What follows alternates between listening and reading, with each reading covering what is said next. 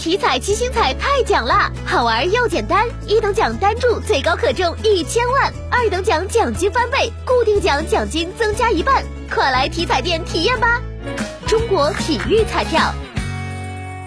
为了进一步优化新冠病毒检测策略，国务院联防联控机制昨天还发布了新冠病毒抗原检测应用方案。方案指出，抗原检测具有感染早期灵敏度高的特点。如果抗原结果为阳性，相关人员需向所在地基层医疗卫生机构进行报告。方案同时明确，老年人每周应当开展两次抗原检测。试剂由所在地级市区县免费发放。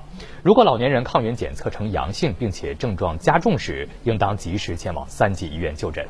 此外，方案还要求每家基层医疗卫生机构按照服务人口总数的百分之五十、百分之十五到百分之二十储备抗原检测试剂。